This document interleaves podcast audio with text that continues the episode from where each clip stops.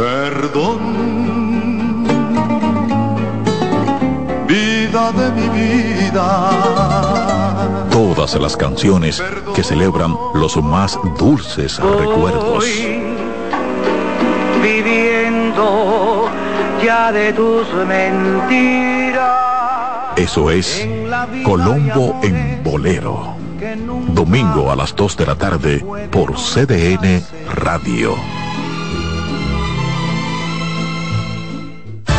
Por CDN 92.5 presentamos La Voz de la Fiscalía, un dinámico espacio de interacción permanente entre la Fiscalía del Distrito Nacional y la ciudadanía.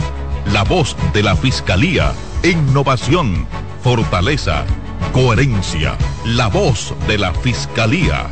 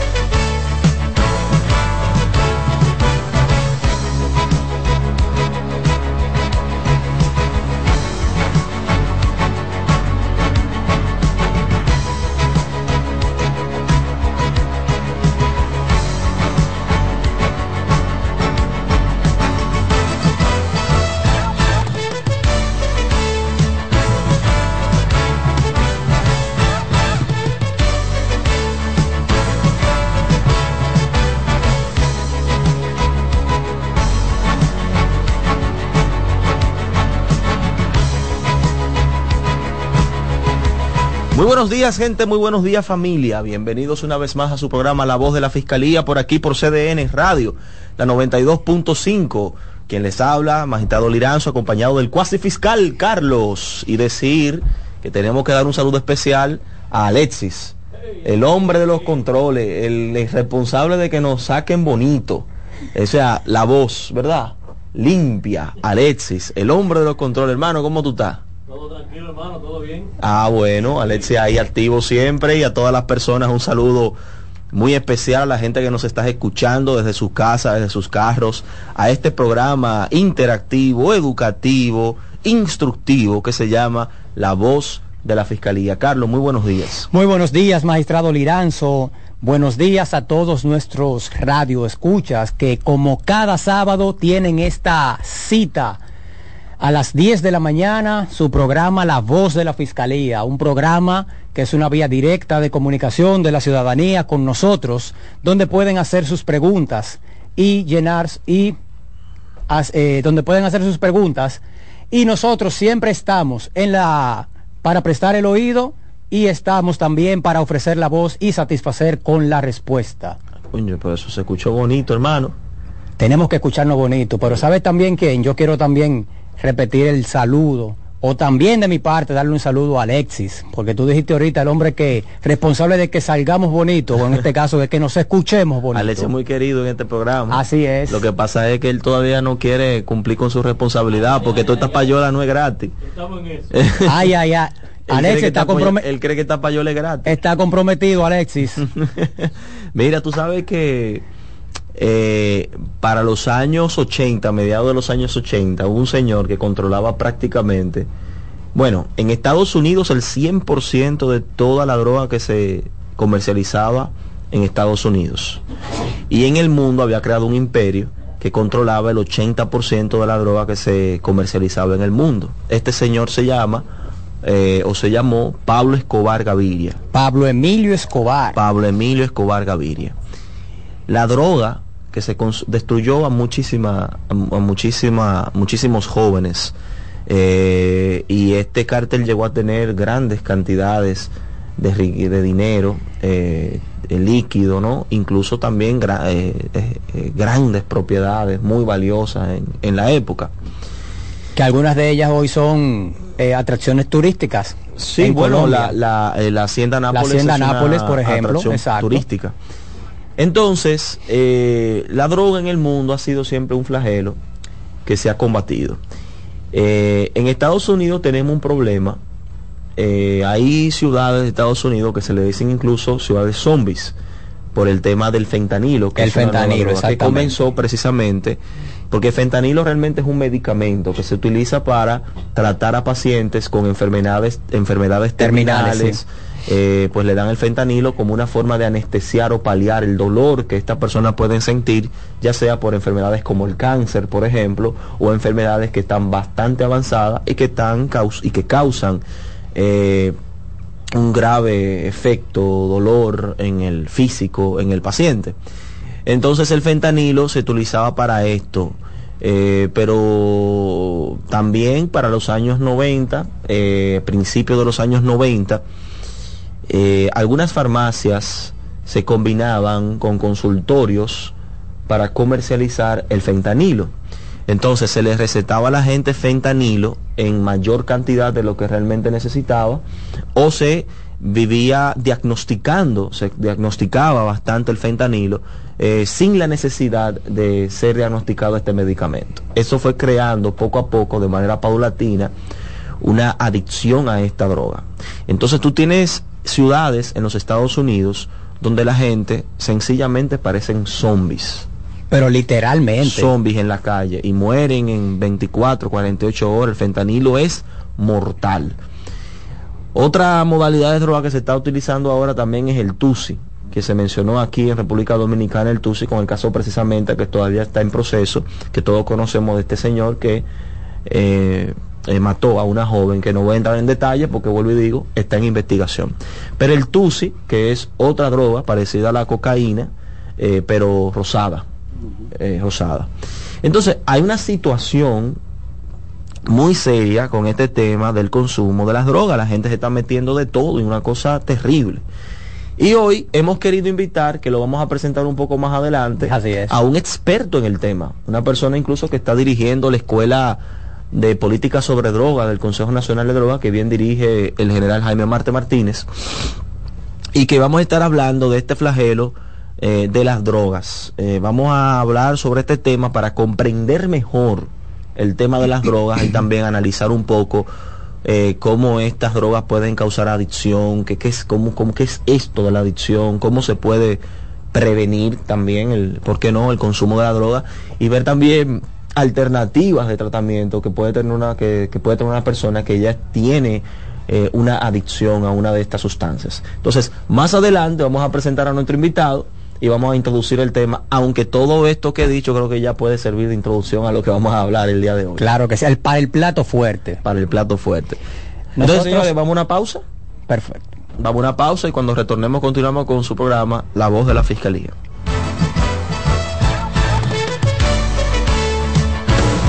Estás en sintonía con CDN Radio. 92.5 FM para el Gran Santo Domingo, zona sur y este. Y 89.9 FM para Punta Cana. Para Santiago y toda la zona norte en la 89.7 FM. CDN Radio. La información a tu alcance.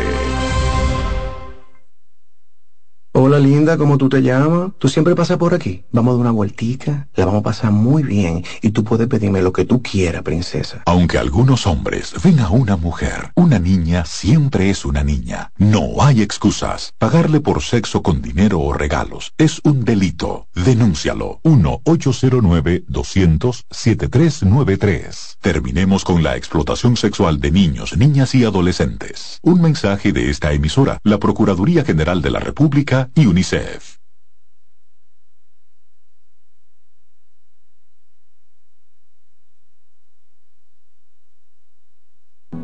Tenemos la obligación de defender a los niños y niñas. Ellos necesitan protección y cuidado. Detén el maltrato. Denúncialo. Llámanos. Línea Vida 809-200-1202. Violencia de género es apoyarnos en alguna forma de abuso de poder para lograr que las mujeres se sometan a nuestra voluntad, logrando así que dejen de ser personas y se conviertan en objetos al servicio de nuestros caprichos y con serios daños físicos y psicológicos. Hombre dominicano, respeta el derecho de la mujer a vivir libre de violencia. Tu masculinidad es un gran poder para construir el buen trato. Mano a mano, por una masculinidad sin violencia. Un mensaje del Centro de Intervención Conductual para Hombres de la Fiscalía del Distrito. ¿Sabías que tus hijos e hijas tienen derecho a una educación sexual integral, científica y oportuna? Tus derechos sexuales y derechos reproductivos son derechos humanos. Conoce, actúa y exige.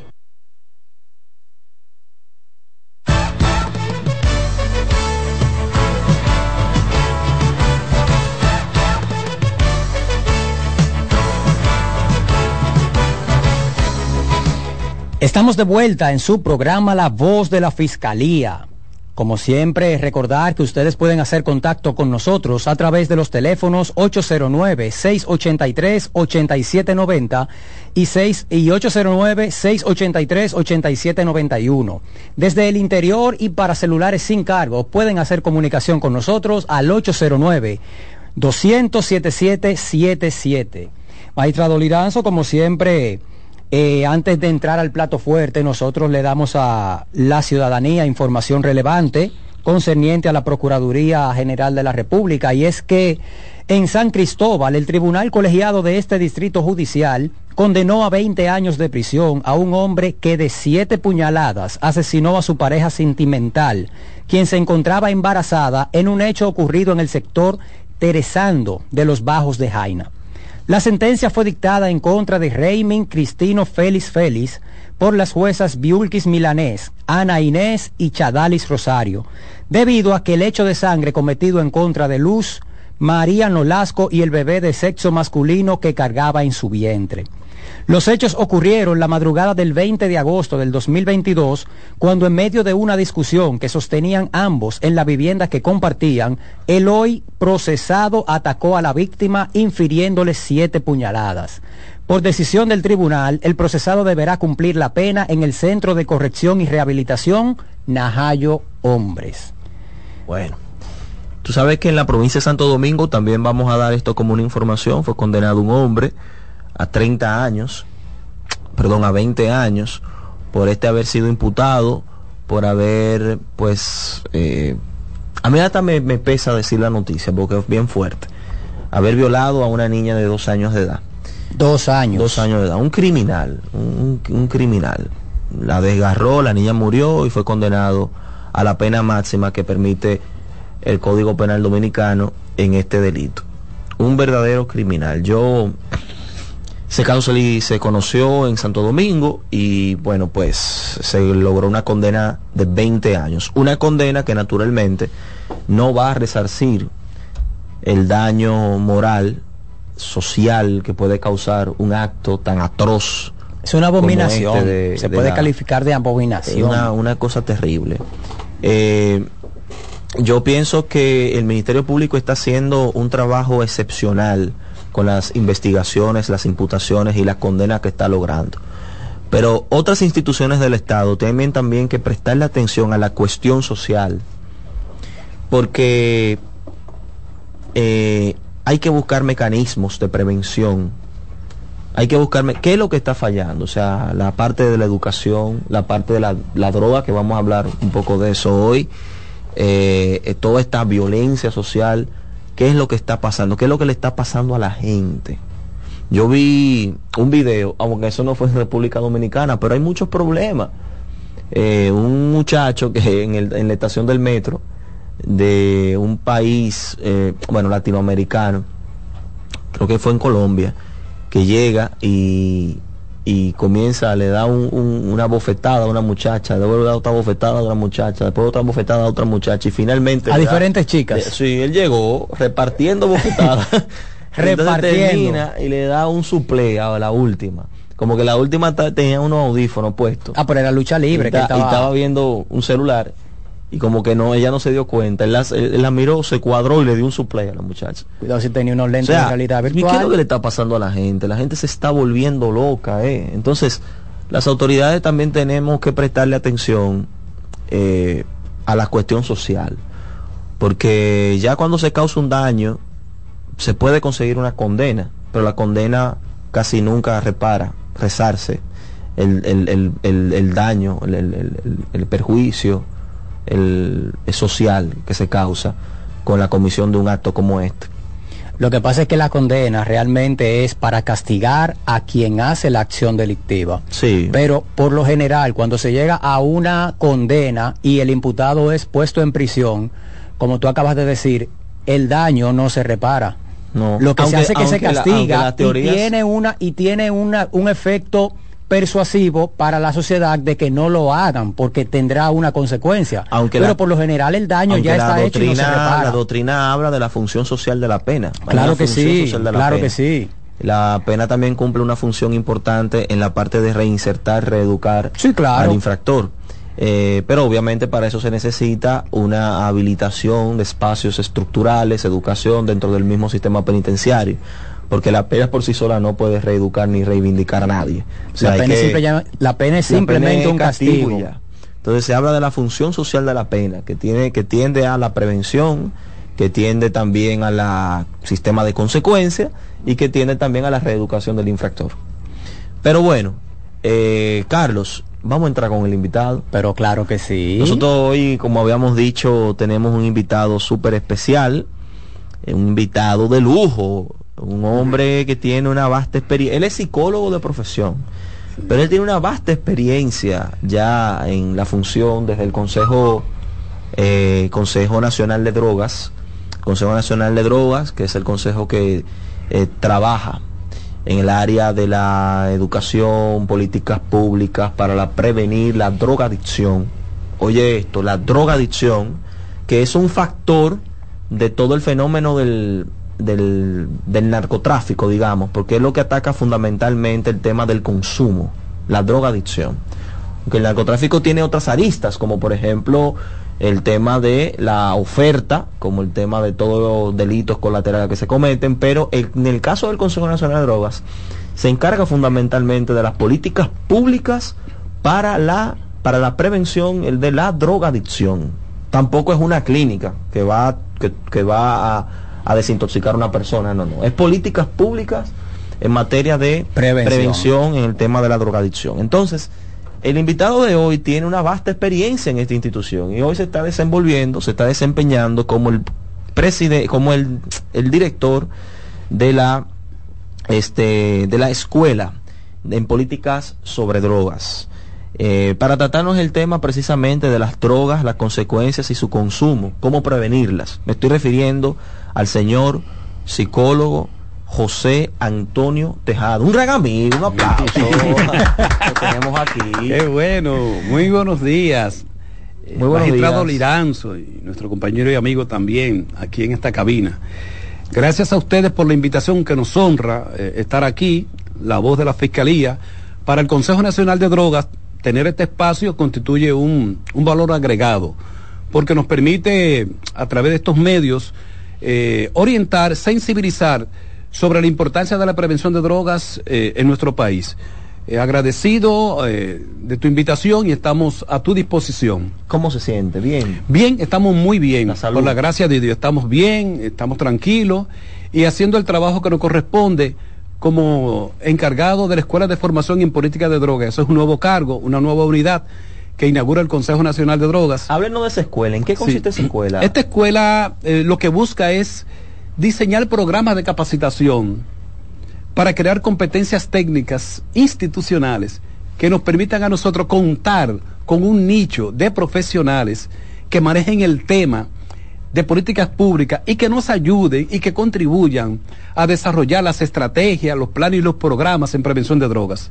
Estamos para diseñar programas, eh, establecer eh, cursos, talleres, diplomados, maestrías, con el fin de sensibilizar, capacitar, entrenar a perfiles de personas en diferentes instituciones, tanto del ámbito de la investigación, de la reducción de la demanda de drogas, del control, de, de, de, de esto que tiene que ver con las capacitaciones, con el entrenamiento en temas relativos a la problemática de drogas, salud, investigación, prevención. Carlos, oye eso. Capacitar, entrenar, diplomados, maestrías, eh, dejar competencias instaladas a nivel institucionales. O sea, trabajan con las instituciones del Estado. Sí, y, y fundamentalmente privadas y para la formación pri- privadas y públicas. Sí, claro.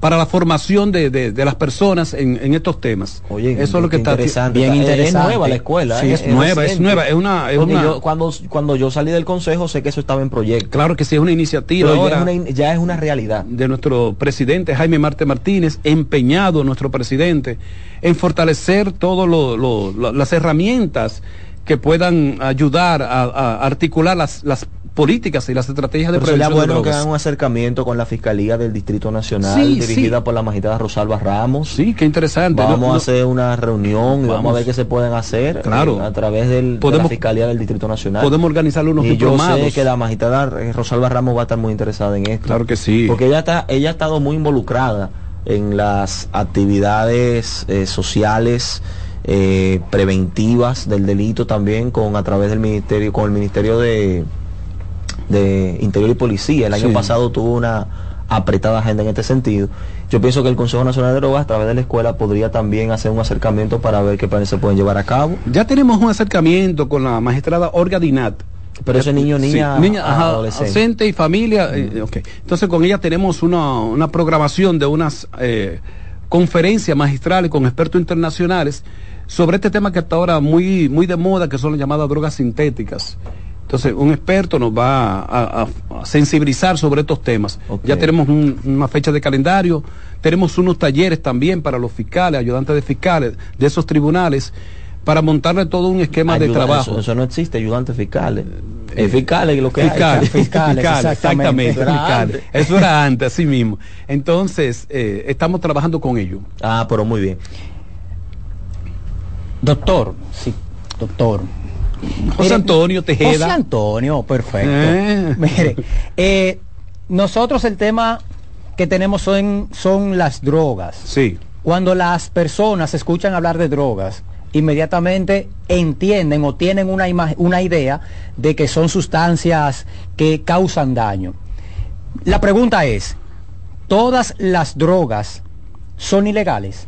No, no, claro que no. Qué bueno, buena pregunta. Primero, ¿qué son las Sí, drogas? que son las sí, drogas. Sí, ¿qué voy, a- voy explicar un poco esto. Fíjate, las drogas no necesariamente eh, hacen daño. Droga es cualquier sustancia que cuando tú la introduces en tu cuerpo, por cualquier vía que ella entre, eh, esnifada, inyectada, masticada, olida, como tú quieras, va a afectar el sistema nervioso central. Y como consiguiente va a traer cambios en la estructura funcional de tu cerebro. Todo lo que te produzca cambios en el cerebro, en el sistema nervioso central, se clasifica como droga. O sea, las- los medicamentos pueden Son ser- drogas. Ahí- claro que sí, claro que voy. sí, Cuando son uno va drogas. a una farmacia Sí. y compra una pastilla, pastilla, por una ejemplo, para el dolor Hay de que tener- cabeza, sí, hay que es tener- una droga. Hay que tener cuidado porque hay fármacos y hay, hay Vamos, vamos a tomar que una llamada. drogas. que- Ajá. Vamos a tomar una llamada. Muy buenos días. ¿De dónde nos llama? ¿Quién nos llama? Buenos días, buenos días, bendiciones. Negro Peguero le habla. Adelante, negro peguero. Yo quería, yo quería eh, muy interesante el tema de hoy y me llamó la atención sobre lo que dice el, el experto, ¿verdad? De la droga, que todo lo que tú introduces en tu cuerpo, Sí, que, que altere, ¿verdad? Tu, tu, tu sistema, es droga. sí. Entonces yo, yo he visto una manifestación aquí en este país de mucha violencia después que la gente toma alcohol. Entonces yo veo como el Estado dominicano no le ha puesto mucho énfasis a eso, o eso le dan un seguimiento, qué, qué volumen le echan, por ejemplo, a, qué sé yo, un vino, una cerveza, Sí. porque yo veo que está muy muy elevado el, el- alto, la violencia, luego de que la gente ingiere alcohol en este país, no sé si eso le dan seguimiento Sí. en este país, eso, eso yo quería saber Sí. si a eso se le da un seguimiento aquí en este país, porque mucha muerte, tanto en la vía como en, en la violencia con armas de fuego, armas blancas, luego que la gente toma alcohol. Sí, Entonces sí. no sé si eso se le da un seguimiento en este país. Muy bien, muchísimas Quería saber. gracias, muchísimas gracias, negro, por por la llamada.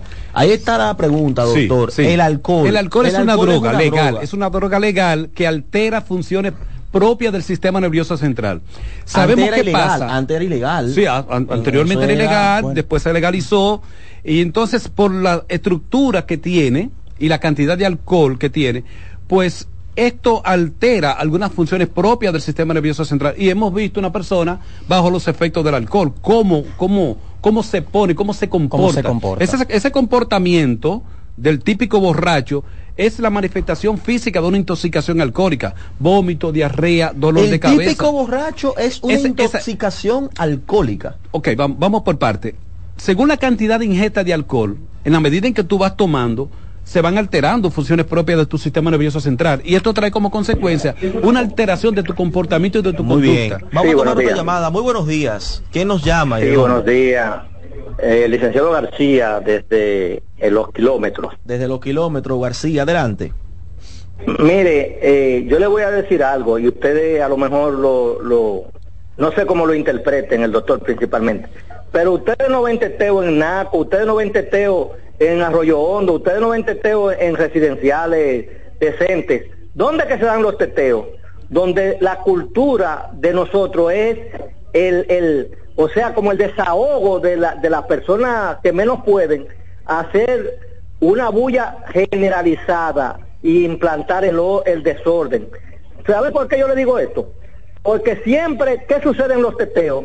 ¿Y qué lo provoca? El alcohol, la droga, la degeneración de la juventud. Una persona decente y seria no se mete a eso. Usted puede hacer una encuesta o un análisis sociológico y usted va a ver que los que se meten ahí son gente que no tiene ningún tipo de principio. Porque una persona que sabe que se esté poniendo a que le den un tiro, a que le den un botellazo y que el borracho venga y te dé, o sea, ¿me doy a entender? Sí, sí. Y por eso es que yo le digo, y discúlpeme que me entienda, pero eso tiene que ver mucho la parte política. Si la parte política socializara más. En vez de darle 500 pesos para que compren un bote de ron o compren eh, bebidas alcohólicas y, y todo lo que se llame eh, corrupción, no estuviéramos así. Organicen, den educación, den respeto, porque si usted no engendra respeto, usted no lo van a respetar nadie. Muchísimas- Y ese es, mi, ese es mi dolor de los políticos de este país. Muchísimas Que gracias. Solamente lo que gusta es el desorden. Muchísimas Disculpe. gracias, muy buena intervención. Doctor, el teteo, sí. el teteo. ¿qué Hay, hay, hay lo que se llaman factores de riesgos que, pre- que, que- que- que intervienen en la posibilidad de que las personas comiencen a involucrarse con el uso o abuso de sustancias.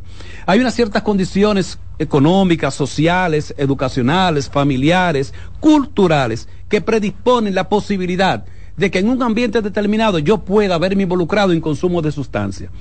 Es bien sabido que esta, esta expresión cultural de los teteos en sectores muy particulares genera muchas veces el- el- la ingesta de bebidas alcohólicas y probablemente O tal vez ilegales. o otro tipo de sustancias probablemente Porque ¿verdad que son sí? utilizados O sea, para, la, teteo para la se dan- comercialización claro, de en eso. podrían darse de situaciones riesgos. claro que sí la propia disponibilidad de la sustancia el intercambio la presión social de grupo o sea toda una serie de elementos culturales se dan y que predisponen la posibilidad de que en esos ambientes con una finalidad clara determinada probablemente sea justamente para eso para tú divertirte y lo hace bajo el esquema probablemente de la ingesta de alcohol o de otro tipo de sustancia Tre- bajo los efectos de la música Tremendo, de, de la presión social, del, del intercambio, de, de, de, de- de esa, esa búsqueda de identidad muchas veces que, que se da mucho, en muchos de estos jóvenes que andan buscando un poco de empatía, de identidad cultural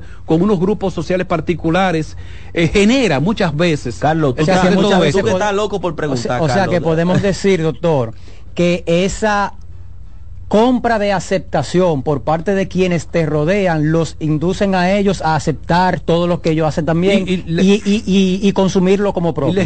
legitimizarlo culturalmente hablando, porque es un asunto de moda y es un elemento también que contribuye muchas veces a, a- a predisponer el que algunas personas envueltas en ese entorno pues puedan experimentar con uso y abuso de sustancias. Doctor, usted hizo una- un deslinde cuando usted empezó su exposición haciendo prácticamente una clasificación entre las drogas Dro- legales, legales y ilegales. y Ilegales, drogas exacto, ilegales. perfecto. Ya sabemos que las drogas ilegales entonces son estas drogas que afectan eh, de alguna sustancia que pueden tener una afectación, una alteración del sistema nervioso central y eh, muchas de ellas son legales. Sí. El alcohol, por ejemplo, es legal. Sí, ajá, a través son- de la ley 5088 Exacto, se permite. se permite. O por ejemplo, eh, Fármacos, fármacos, café, medicamentos, el café, etcétera. Hablemos entonces ahora de las drogas ilegales. Exacto. ¿Por qué las drogas ilegales se permanecen como drogas ilegales? ¿Qué daño causan las drogas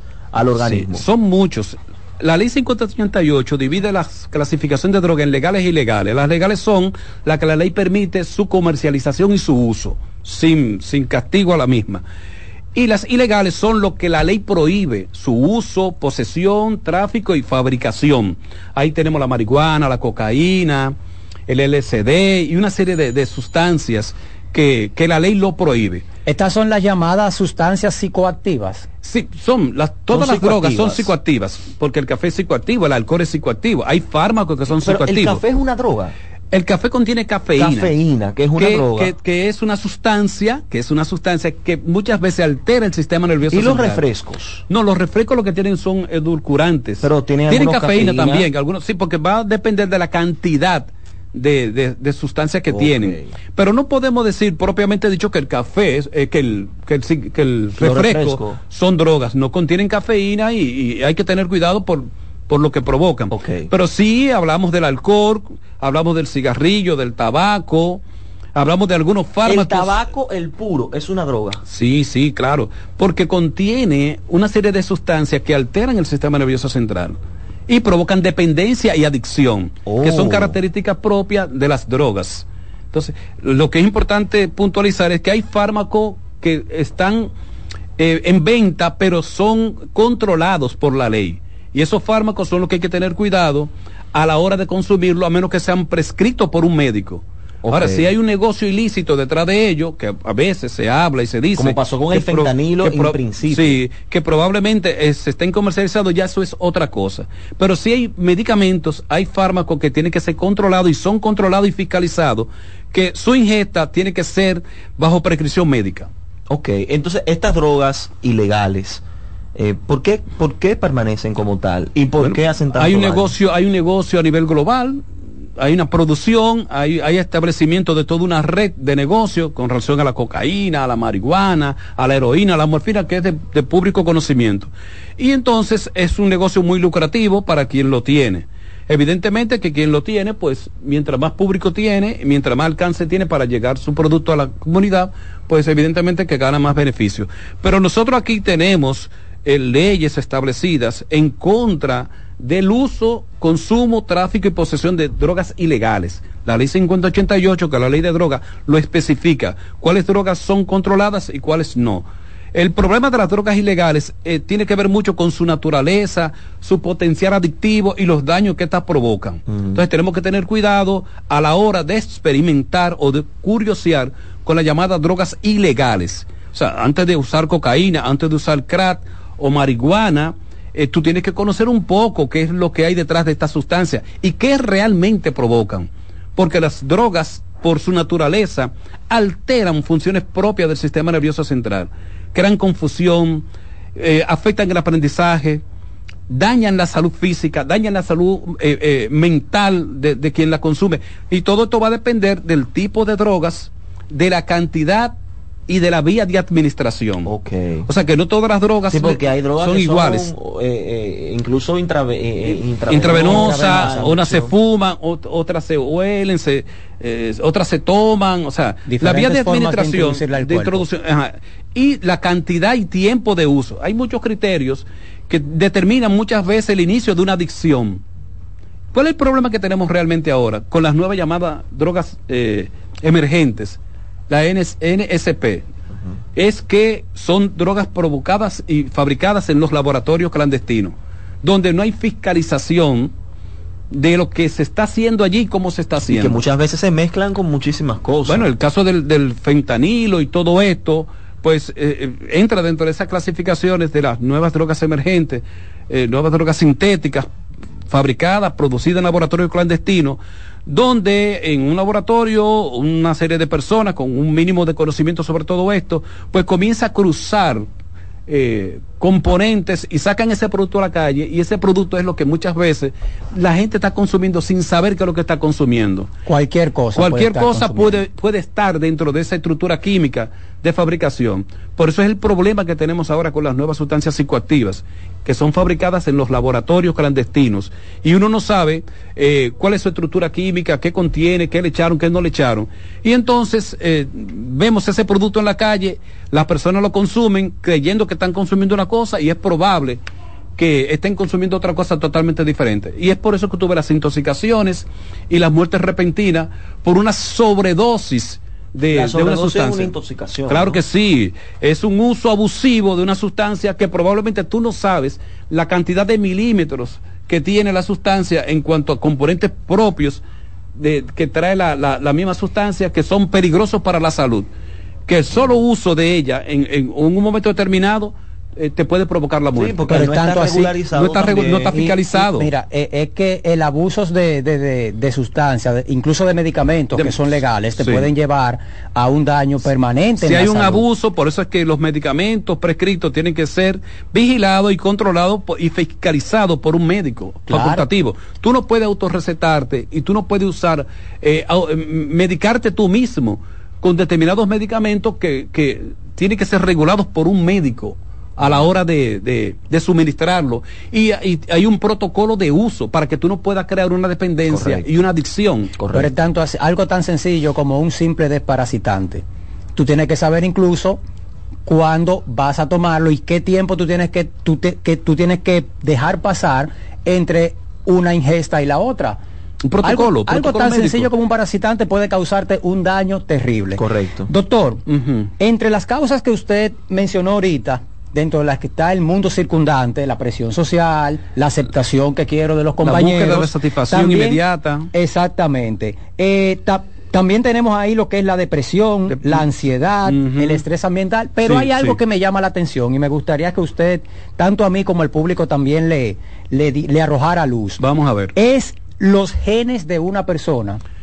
Hay investigaciones que se están haciendo que dicen que probablemente hay un componente genético que tiene que ver con el uso y abuso de sustancias. Se dice un componente genético. Por que- eso que me puede llamó la pre- que atención puede los genes. o sea, una Dice- una- exactamente, Claro. dicen investigaciones no confirmadas todavía. Nada más dice que sí. Dicen que hablamos, si mi abuelo fue alcohólico, mi papá fue alcohólico, es probable que yo pueda tener alguna predisposición hacia el uso Sí, y abuso el, el de alcohol. alcoholismo es una enfermedad. Pues, claro, claro, porque O sea, no, no todo el mundo es alcohólico. No, no, no. todo el que bebe es alcohólico. El- el- el al- es una enfermedad que se desarrolla. del cerebro que merece tratamiento y rehabilitación. Es que tomarte un vaso de cerveza no es dañino. Ahora, cuando tú desde que te levantas hasta que te acuestas o no puedes pasar cuatro o cinco horas sin ingerir alcohol, entonces ya sí hay un problema. Eh, lo que pasa es que los consumidores van por diferentes categorías. Hay un consumidor ocasional o recreativo, que es lo que está ahora muy de moda, pero ese, ese consumo sencillo puede llevarte a un consumo A habitual, adicción. a un consumo habitual y social. Después entonces puede venir un consumo, un consumo más problemático y posteriormente una adicción. Eso va a depender del tipo de, la, del tipo de sustancia, la frecuencia y el tiempo que tiene usando la sustancia Ah. y la vía de administración. Pero una pregunta, doctor. Ah, ¿Hay drogas que tienen mayor poder de adicción? Sí, claro que sí, claro que sí. Droga que si tú Sí, la claro. probaste, La primera vez, heroína, morfina, te engancha de una vez con la problemática de la, de la adicción. ¿Cómo? No es lo mismo que tú te fumes un O sea, un cigarrillo. No, no. Hay, hay, hay sustancias que por su naturaleza química, pues pueden provocar en lo inmediato una adicción. En este caso, estas llamadas drogas, que se llamaban anteriormente drogas fuertes, que son esas de la heroína, la morfina, el LSD. eh, es probable que en uno o dos momentos que tú uses la sustancia, tú podrás quedar enganchado. Enganchado es que puedes Adicto. desarrollar una dependencia y una tolerancia. Ah. Dependencia es que te enganchas psicológicamente y físicamente a la sustancia. Me hace falta Y eso. tolerancia y- es que va aumentando la dosis cada vez más. Porque ya la misma cantidad no te Exactamente, hace- buscando sentir el mismo placer que sentiste la primera vez. Doctor, estos dos estamos hablando- componentes te dan como consecuencia probablemente la enfermedad de la adicción. Correcto. Estamos hablando con el doctor licenciado, más bien, ¿no? Psicólogo Ujú. José, An- Antonio Tejeda. José Antonio Tejeda. Estamos tratando el tema de las drogas, las consecuencias de su consumo y cómo prevenirlas. Doctor, en ese sentido yo quiero hacerle una pregunta. Vamos a ver. Tenemos ya una persona que tiene un problema de dependencia, ya es un adicto. ¿Cómo- ¿Se puede esa persona desintoxicar y rehabilitarse? Claro. ¿Y, y, y cómo podría lograr esto? En los servicios de atención, recibiendo servicios de atención y, yendo a un centro de clínicas, tratamiento, sí, hay- claro. no, no, pero aquí hay Sí, clínicas sí. de desintoxicación. Sí, claro, aquí hay centros de desintoxicación, aquí están las llamadas comunidades terapéuticas, aquí están lo- lo- los centros que ayudan a los pacientes, dependiendo de su naturaleza, de compromiso, de su salud con la sustancia, lo ayudan a rehabilitarse, lo ayudan a trabajarse y posteriormente lo, lo re- lo reinsertan de nuevo bajo eh, eh, eh, cierta vigilancia y, y bajo cierto protocolo, pues de, de que haya cumplido con todos los requisitos de tratamiento, pues puede volver de nuevo eh, y ser una persona útil en, en la sociedad. Claro que sí, aquí tenemos muchísimos centros de tratamiento que están haciendo un trabajo interesantísimo, tanto públicos como privados. O sea, hay público. Sí, hay público y privados. privados. Claro que sí. Donde tú tienes una problemática Siempre de será consumo. voluntario, ¿no? El, principal- sí, el- el primer requisito para trabajar una posible adicción es que el paciente quiera y desee buscar tratamiento. Sí, porque si si no, hay no- si negación, no se reconoce- si no se reconoce como enfermo, ¿no? Si, si no hay, si hay negación, que es un elemento propio de la problemática de consumo de drogas, que las personas lo niegan, no, yo no tengo problema, yo estoy bien. O la puedo dejar yo, cuando Yo quiera. dejo cuando quiera, esto a mí no me tiene comprometido. Mucha gente es así, eh. No muchos somos así. ¿Somos? Sí, somos así recuerda, en el sentido recuerda el que Iranzo, las las recuerda. Iranzo, exacto, de Por que ejemplo, no todas el las drogas son café, ilegales. eh, de repente yo puedo con- crear una dependencia hacia la cafeína. Yo puedo de- crear una dependencia hacia el cigarrillo. Un puro. a- hacia, hacia algunos fármacos. Claro. Yo puedo crear y entender que yo no tengo problemas de adicción. Y sí, necesariamente sí. Muchas sí. personas, por ejemplo, ya son, eh, eh, han caído en la adicción de pastillas para dormir, Claro por ejemplo. sí, Hay claro. personas que Sí. si no Hay beben una si pastilla, eso, no. Sí, todas las Psicológicamente noches, sí. ya no duerme si no es con una Entonces han pastilla. creado una adherencia al fármaco, han creado una dependencia y entonces esa persona, si están bajo, bajo vigilancia médica, no creo que haya problema. El, el tema es cuando tú usas fármacos sin la vigilancia médica, porque puede caer en un abuso y ese abuso te puede llevar a una adicción, que es la enfermedad propia del abuso de drogas. Es, el, es el asunto. Doctor, ¿y qué Doctor, usted- qué usted no- a ver, adelante, Carlos, no hay problema. Gracias. Carlos, Vamos a ver, Carlos. Nosotros vemos, yo soy de un barrio, o sea, Ajá, yo, sí. yo crecí en un barrio. ¿De cuál barrio tú eres, Carlos? Yo soy de Capotillo, Ah, muy bien. zona norte del Distrito Nacional. Comunidad trabajadora esa. Sí, sí. laboriosa. Mucha gente buena y Mucha gente trabajo. trabajadora, estudiante. Nosotros en los barrios podemos ver, digo podemos ver porque lo visito todavía, ya no vivo allá, pero visito todavía a, a las personas, los mayores sobre todo, que Sí. son los que ayudaron a criar y todo eso. Nosotros en los barrios podemos ver y que muchas personas van a instituciones que ayudan a la rehabilitación de las adicciones. Por Sí. ejemplo, Hogares, Hogares Crea. Hogares Crea, Fundación. Fénix, Pero nosotros vemos que esas personas, una vez terminado el proceso, van otra vez al lugar Sí. y nosotros los vemos rehabilitados. De hecho, vemos que eh, tienen dos, tres libritas de más, se ven, eh, o sea, Recuperados. recuperados. Pero ¿qué pasa? Recaen. Sí. Desde el, pin- desde el punto de vista psicológico, doctor, sí, ¿por sí. qué una persona que ha sido revea- rehabilitado recae en las, en las adicciones? La, la recaída es propia y es aceptable dentro de los procesos de tratamiento y rehabilitación. Es normal que un adicto en recuperación haga, haga una recaída, es normal. ¿Qué es lo que sucede? Existen los llamados factores de riesgo, que son estos elementos sociales, familiares, de- de que predisponen el uso y consumo de sustancias. Si de repente ah, yo estoy en un entorno como es Capotillo, donde hay puntos de venta, donde yo me relaciono con amigos que consumen droga y yo consumí droga con ellos, y ese es mi entorno, ese es mi ambiente, pues probablemente cuando yo salga a recuperarme, que es un ambiente más controlado, donde yo no voy a tener todos estos elementos que me llevaron y me llevan y me predisponen al consumo de droga, cuando yo vuelvo de nuevo a mi comunidad, que voy a encontrar toda esa estructura montada, es muy probable que se presenten los disparadores que activan mi enfermedad de la adicción. El hecho de yo pasar por un punto de drogas, mis neuronas pueden dispararse y recordarme a mí lo placentero que es y esas experiencias que yo tuve cuando iba a comprar sustancia a ese punto. Hay un neurotransmisor Ay. llamado dopamina. Sí, claro. que se No- dispara. sí, sí, sí, que, que son, que son esos que provocan el placer, la, el, el deseo de sentirse bien bajo los efectos de la sustancia. Entonces, ¿qué sucede? Tengo amigos con los cuales yo consumía, de repente vuelvo a relacionarme con ellos y es probable que ellos entonces me brinden de nuevo y me, y- y me- me induzcan de nuevo al consumo de sustancias. Entonces, el estar en ese entorno que fue que me llevó probablemente al consumo de sustancias y volver de nuevo a él encontrando la misma estructura son disparadores que pueden predisponer el que yo caiga de nuevo en el consumo de sustancias. Importante decir con- no. importante decir Claro. no Entonces, un consejo para riesgo. las personas que salen ya o que han agotado el proceso de rehabilitación es no volver a ese lugar. Es difícil decir eso. Es ahí es donde- difícil, es ahí- es es ahí difícil donde porque iba. porque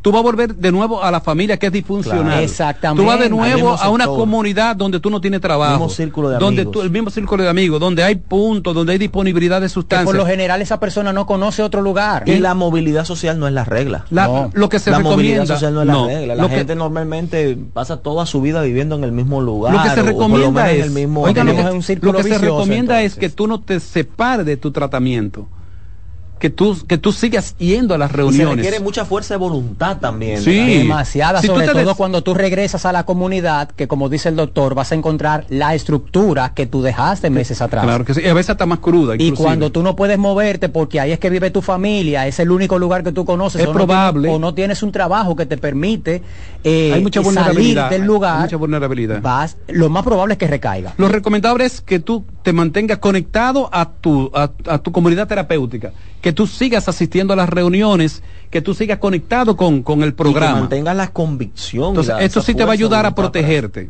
Pero si te alejas del programa, después que saliste de ahí, probablemente caiga en, en Yo entiendo que las iglesias también ayudarían Sí, hay, en hay, factores de protección, Claro, exactamente. para Como hay fa- protegerte de ese doctor. mundo del que Mire, fuiste, las iglesias cuatro serían minutos. buenas. Perfecto. Le voy a hacer una pregunta para que la respondamos rápido en dos minutos y dos Perfecto. minutos de despedida. Perfecto. Eh, escuchamos casos de artistas, por ejemplo, eh, artistas en todos los sentidos, artistas en la literatura, artistas en la música, artistas, Sí. que dicen que bajo los efectos de alguna sustancia, eh, sus sentidos se agudizan y pueden pues trabajar más ampliamente en la labor artística que hacen. Sí, sí. ¿Qué usted no dice eso? ¿Qué Sí, no esas, son, eso es verdad. Porque lo hemos dicho, las drogas, dependiendo del tipo de sustancia que sea, va a afectar tu proceso perceptivo, claro que sí. Pero le hace daño. Pero el problema está en que tú podrías comenzar a desarrollar dependencia y tolerancia de esa sustancia. Y dependencia y tolerancia, posteriormente, más otros factores de vulnerabilidad y factores de riesgo, te podrán llevar hacia el consumo problemático de sustancias. A consumo problemático. De Ese es sustancias. Ese- esa, que es la adicción propiamente dicha Doctor, que te va a llevar a dos, tratamiento. en los dos minutos que nos quedan, doctor, Cuidado ¿usted con nos puede eso. dar un mensaje final? Sí, hay que cuidarse. Son delicadas, son peligrosas y tenemos que tener información oportuna, científica, sobre lo que significa involucrarse con el uso o abuso de drogas. Son peligrosas, es una realidad. Tenemos que cuidarnos de la problemática de uso y consumo de sustancias. Las drogas pueden dañarte, pueden lastimarte, te pueden estropear tu vida y la de tu familia. Entonces, no es menos cierto que esto es algo que nosotros debemos establecerlo como una política pública, la prevención y la promoción de la salud. Nosotros estamos abogando en el Consejo Nacional de Drogas por establecer estrategias de prevención, de cuidado, en contra de las drogas y a favor de la salud. Bueno, Carlos, hemos hablado con el doctor José Antonio Tejada, director de la escuela eh, sobre políticas de drogas. Interesantísimo programa. Interesantísimo. Yo creo que nosotros de hecho debemos invitarlo más adelante para En que una vuelva segunda al programa. para claro que sí. hablando, porque porque hay muchos muchos puntos. temas en el ah, aire. exacto, hay muchos puntos que no Sí. pudimos agotarlo por cuestión de tiempo, pero sí son bien interesantes y que la ciudadanía también tenga luz sobre los mismos. Señores, a ustedes muchísimas gracias por estar ahí, por estar escuchando su programa La Voz de la Fiscalía. Nos despedimos de ustedes hasta un próximo programa. Alexis, el hombre de los controles. Nos vemos el sábado. Feliz sábados a todos. Gracias por la invitación.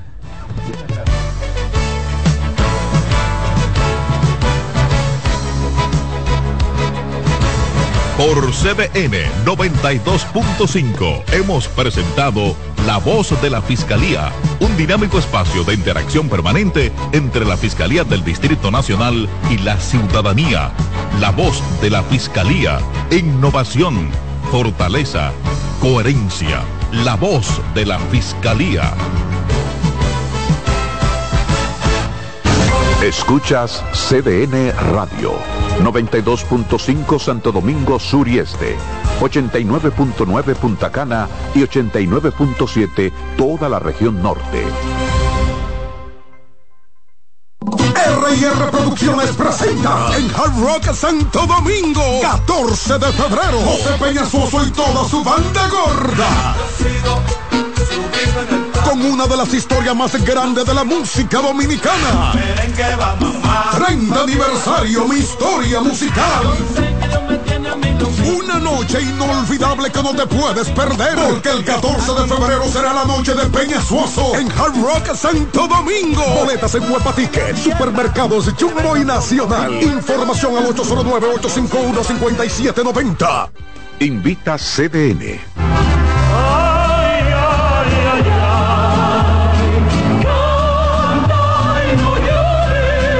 La vida pasa cantando. Canta, si aliviar quieres tu dolor. Cada domingo le invitamos a escuchar La Vida pasa cantando, un programa de Logomarca y CDN Radio. Para cantar canciones como esta.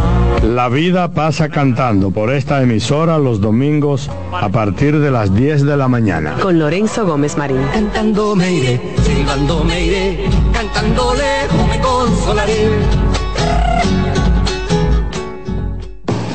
Lotoloteca tiene dos nuevos ganadores y esta vez reciben cada uno 24 millones 353 mil 388 pesos. Estos ganadores del Lotoloteca hicieron sus jugadas el lunes 26 de junio en el ensanche Ercilia Pepín, municipio San Francisco de Macorís y en Atodamas, provincia San Cristóbal. Lotoloteca, el juego cambió a tu favor. Agenda Climática Radio. Con Jim Suriel y Miguel Campuzano. Junto a Jimmy Hensen, Nelly Cuello y Manuel Grullón. Analizan la actividad climática y los más recientes fenómenos meteorológicos ocurridos en República Dominicana y el mundo. Agenda Climática Radio. Los juegos de la NBA están en CDN Deportes. La 78 octava temporada regular de la NBA, que se extiende hasta abril del 2024, así como los playoffs, que comienzan el 20 de abril. Los puedes encontrar en CDN Deportes, la casa de la NBA. Si tu día suena a... Esto es para ayer. Recuerda la reunión de hoy. Haz que suene así. Antes, los martes eran solo martes. Ahora son de Taco Bell. Alberto Cruz Management presenta Amor y Dolor. Álvaro Torres. Y Luis Vargas. Miércoles 14 de febrero, 9 de la noche, en el Teatro La Fiesta del Hotel Jaragua. Álvaro Torres. Luis Vargas. El concierto oficial de San Valentín. Información 809-218-1635 y albertocruzmanagement.com. Invita CDN. En la vida hay amores que nunca Todas las voces que cantan al amor. yo la quería más que a mi vida. Todo el romance musical del mundo. Todas las canciones que celebran los más dulces recuerdos. Eso es Colombo en Bolero. Domingo, de 2 a 3 de la tarde por esta emisora.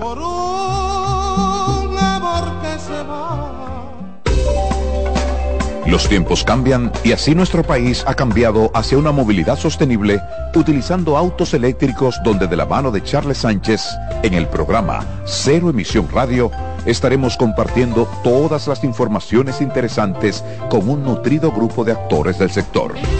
Cero Emisión Radio. No se lo pierda cada sábado de 3 a 4 de la tarde por esta CDN Radio. La información a tu alcance. Agenda Climática Radio.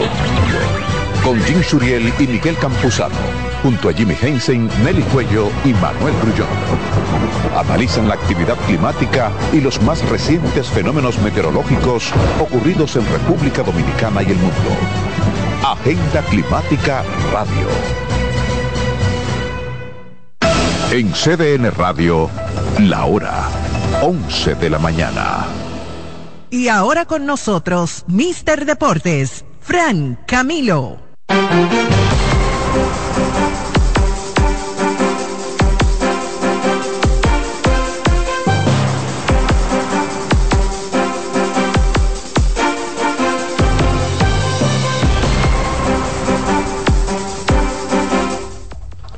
Sí, sean todos bienvenidos a Mister Deportes. Como cada semana un equipo de profesionales trabajando para usted y damos gracias, gracias, gracias, gracias, gracias, gracias, gracias primero a Dios antes que cada cosa y luego cada uno de ustedes que están ahí escuchándonos o viéndonos, los que están sintonizando a través del streaming cdnradio.com.do. Señores, cuántas cosas buenas, cuántas noticias, para algunos no son todas buenas, ¿verdad? Sobre todo eh, unos Que el aguiluchos. Licey perdió, unos aguiluchos, dígalo. unos aguiluchos me pararon ahí afuera y me dijeron, ¡Ey, yo venía que el Licey! ¡eh!". ¿Qué es esto? República ¿Qué es Dominicana, representada ¿Quién por el Club de los perdió fue República. Dominicana. Sí. Señores, bienvenidos a Mister Deportes. Ya están escuchando que no estoy solo. Los que están en la radio y los que nos están viendo vieron hace rato que la casa está llena con un invitado especial. Vamos por parte. Vamos a saludar. Hacía falta ella. A la princesa de este grupo, Perla Brito. Hola, Buenos hola, días, Perlama. buenos días, jefe, compañeros. y Además de linda y buena moza, ¿cómo Ay, muy bien, muy bien. Ando modo coquete. Fu- Fucha, fucha. Sí, ando modo coquete. Es casi Barbie lo que ella tiene hoy. Sí, Eh, pero lo que Perla, pasa ¿y es ¿dónde, que- dónde era que tú estabas? ¿Tú tenías como dos meses que no venías? Sí, lo que pasa es que hay veces que uno entra en una rachita negativa. Yo estaba en esa, pero gracias a Dios salí. Sus rachas son de viaje por el mundo. No, no, Son no, rachas negativas. No estaba viajando. Estuviste en estaba- Japón. Sí, estuviste- pero eso fue el año pasado. Ajá, que esperar- ajá. hay que esperar a ver lo que pasa este año, pero no. Pero todavía la gente dice feliz año nuevo en febrero. Ah, también. Sí, si no, si no nos hemos visto, seguro que le digo feliz año nuevo. Pero yo soy feliz de regresar, de estar con todos ustedes y hoy traemos mucho baloncesto y también lo que yo hago aquí, porque yo los escucho, aunque ustedes no me vean aquí. Baloncesto Estoy trabajando con usted. Claro, baloncesto local, porque ahí viene también, eh, se está jugando muy buen baloncesto en Santiago, ahí viene también el próximo encuentro de la Selección Nacional de Baloncesto, ahora en febrero. 23 de febrero, eso es AmeriCop. Eh, la República Dominicana tendrá varios compromisos para buscar la, la clasificación a la Copa de las Américas, que será el año próximo. Entonces eh, debe jugar contra México, va a México, viene aquí, o al revés, juega con México allá y Viene aquí. aquí y luego allá. y eh, vuelve a jugar en noviembre y vuelve a jugar en febrero próximo tratando de clasificar. Eh, obviamente CDN Deportes está detrás de la selección como es usual, así que eh, esté pendiente porque el 23 de febrero se espera casa llena una vez más para eh, agradecer eh, con la presencia del público el trabajo que hacen los que llaman la selección del pueblo, ¿es así? Sí, la selección del pueblo, mucha gente tal vez se pone, se pone guapa porque cuando no da el resultado que esperamos, sin embargo, cada vez que se anuncia un encuentro de esta categoría, los fanáticos del baloncesto se dan cita y no va a ser la diferencia en esta ocasión. Se está jugando en Santiago. Santiago, muy buen baloncesto. ¿Y San Cristóbal? ¿Qué pasó con San Cristóbal? En San Cristóbal ahora mismo no hay torneos a nivel superior, los, el torneo a nivel superior Sí, porque que ella tiene que mencionar a. San Cristóbal siempre. Claro que sí. Serie- serie- serie serie- 2. Serie dos. Serie dos. Que, que tengo entendido que es la provincia más grande del país, le da la vuelta a la capital. Oh, Bueno, al principio que todo, Sobre si vamos todo. a hablar un poquito de historia, Ay. recuerden que Trujillo, ¿verdad? De la benemérita provincia de San Cristóbal era el país entero, solo San Cristóbal, y después se fue divi- dividiendo. ¿Cómo se nota que perdió el Licey que estamos hablando de Trujillo? Mire. Bueno, pero perdió Licey el plus, el plus, pero hay que recordar que el que ganó. Sí, sí, no, no, espérate, aquí, aquí hay alguien que lo bautizó. Atención, Franklin Mirabal, ya te, te- te tengo la frase de este año para la temporada cuando arranque en octubre y, y el autor está aquí en el estudio. En breve vamos a hablar de eso porque hay que seguir saludando a los compañeros y por aquí está Miguel Rivera, el Contralor. Buenos días, Muchachito. buenos días, Fran. Buenos días a todos los que nos escuchan a través de esta 92.5 CDN Radio. ¿Ganaron los Lakers anoche? Ganaron los. No, estuvieron infalibles. Esa gente. De, A los Pelicans, no sé. No, no. Y de Angelo Russell ahora es pieza clave. ¿Y no que le iban a cambiar? Después que dijeron, mira, vamos a cambiar ese muchacho, empezó a meter la toda, así hasta yo, ¿verdad? Porque, Eso, eso es así. Eh, igual que los Lakers cuando le ganaron a Boston sin Anthony Davis y sin LeBron, eh, LeBron y Anthony Davis dijeron, ah, pues nos van a dejar afuera y se metieron entonces ahora con todas las pilas. Y así mismo está el equipo de los Lakers que ganaron anoche. Eh, la temporada de cambios cerró, no fue tan, fue una de las más bajas de las últimas, de las últimas décadas. Eh, no hubieron nombres tan sonoros, pero sí hubieron cambios interesantes que algunos equipos se reforzaron. Eh, Filadelfia, estamos hablando de Detroit, que hicieron muchos cambios, estamos hablando de Dallas, que también hicieron algunos cambios para reforzar. El equipo de Milwaukee, que estaba y sigue flojo en la defensa, pero ayudaron Espérate, un poco no, con Patrick Beverly. Debutó ayer y muy bien, Patrick Sí. Beverly. Sí, sí, pero son flojos en la Y defensa. había atacado él a. ¿Cómo se llama? Damian Lillard. Sí, y no, eh, eh, le había atacado el, el que, el del cambio, Camden. Eh, eh, Cam- eh, Cam- Cameron Payne. que por favor se haga el examen físico que él quiere jugar. Le había dicho. Eso lo vio en Ahora, Curiosity Basket. Ahora, ahora, te voy a hacer una pregunta. Sí. Dime un nombre al que no haya atacado Patrick Beverly, para yo anotarlo, porque Patrick Beverly... Lebron, Lebron. Pero, oh, el, el primero. Pero él, él defendió a Lebron. Dalo, porque Patrick Beverly... Lebron, Lebron. Pero, oh, el, el primero. Pero él, él defendió a Lebron una vez Cuando estaba con él. una fotografía, fue y se le que a tú el que él le quiere tirar, él le tira, y después si yo En juego contigo, tú eres el mejor. Sí, no, no, y después si tú eres el mejor, yo se caracteriza